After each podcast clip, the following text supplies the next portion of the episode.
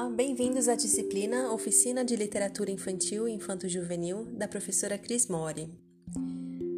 Estamos trabalhando um capítulo do livro Como e Por que Ler os Clássicos Universais Desde Cedo, da premiada escritora Ana Maria Machado. Trata-se do capítulo 5, Torneios, Proezas e Cavaleiros. Hoje vamos dar uma pincelada nas leituras que fizemos para nos aprofundar sobre o tema. Selecionamos quatro obras para degustação. Tristão e Isolda, Dom Quixote, O Hobbit e A Pedra Encantada de Brisingamen. Vamos às primeiras impressões da Carol sobre Tristão e Isolda. Ter a oportunidade de ler Tristão e Isolda foi um presente que me cativou do início ao fim. A história é repleta de aventuras, porque Tristão é um rapaz muito corajoso e carrega consigo força e lealdade. Já Isolda, a loura, é trazida no livro como sendo uma linda donzela. Cheios de diferenças, os dois se conhecem e se apaixonam perdidamente. Não se sabe ao certo quem escreveu essa história e nem quando, mas acredita-se que diversas narrativas da tradição oral dos celtas deram origem ao que conhecemos hoje por Tristão e Isolda. Por conta da popularidade que a cerca, a história acabou se tornando previsível para mim, mas não menos empolgante. Por este motivo, recomendo que todos a leiam. Obrigada, Carol. Agora com vocês as impressões de Thaili sobre o clássico Dom Quixote. Olá, meninas. É muito bom ter esse papo com vocês. Bom, na minha opinião, a leitura de Don Quixote está acima de qualquer expectativa. Don Quixote de la Mancha é um livro escrito pelo espanhol Miguel de Cervantes há mais de quatro séculos. Já foi traduzido em mais de 50 idiomas e publicado em centenas de países. Só que no Brasil tem inúmeras versões do livro. É uma sátira sobre as histórias de cavalaria e todos os seus exageros, e conta a história de um fidalgo que, viciado e apaixonado por histórias de cavalaria, decide virar cavaleiro e sai pelo mundo no intuito de combater injustiças. Entre muitos delírios e trapalhadas, Sancho Panza, seu fiel escudeiro, o traz para a realidade, onde Don Quixote tem profundas reflexões sobre a natureza humana. Como Ana Machado bem finaliza o capítulo, o autor não conhece tudo sobre si mesmo até ler esse clássico dos clássicos. Realmente é uma leitura imperdível.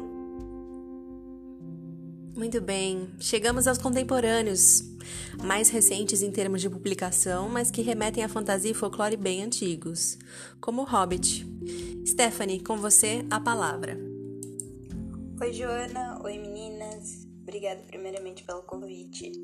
E vou começar falando um pouquinho sobre o Hobbit. O Hobbit foi criado curiosamente porque o Tolkien sempre contava as mesmas histórias para os filhos antes de dormir.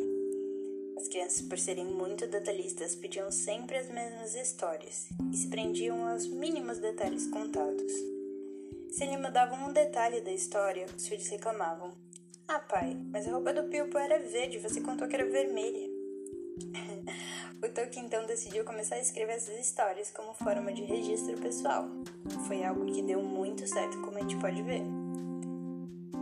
Uma visão mágica e feliz de uma Inglaterra campestre do início do 19, o condado foi uma ideia idealizada do local onde ele cresceu. E todos os, os arquétipos são o que ele viu como uma vida simples, alegre e feliz. A beleza do dia a dia ao lado de bosques, rios, colinas. Os personagens são característicos das histórias infantis: anões, dragões, fortes, leais, resilientes. Cada raça aparece com um aspecto diferente da humanidade. Agora, falando um pouquinho sobre os detalhes dessa história. O Will Bolseiro era um dos mais respeitáveis hobbits de todo o condado, até que um dia o mago Gandalf bate à sua porta. A partir de então, toda sua vida pacata e campestre, soprando anéis de fumaça com seu belo cachimbo, começa a mudar. Ele é convocado a participar de uma aventura por ninguém menos que Thorin Escudo de Carvalho, um príncipe todo-poderoso, povo dos anões. Essa jornada Frau Bilbo, Gandalf e três anãos atravessarem a Terra-média, passando por inúmeros perigos, sejam eles os imensos trolls, as montanhas nevoentas infestadas de goblins, ou a muito antiga e misteriosa Treva Mata, até chegarem, se conseguirem, na Montanha Solitária. Lá está um incalculável tesouro, mas há um porém. Deitado em cima dele está Smoke, o dourado, o dragão malicioso que bem você terá que ler e descobrir. Isso aí. E finalmente o livro A Pedra Encantada de Brisingamen, leitura realizada por mim, Joana.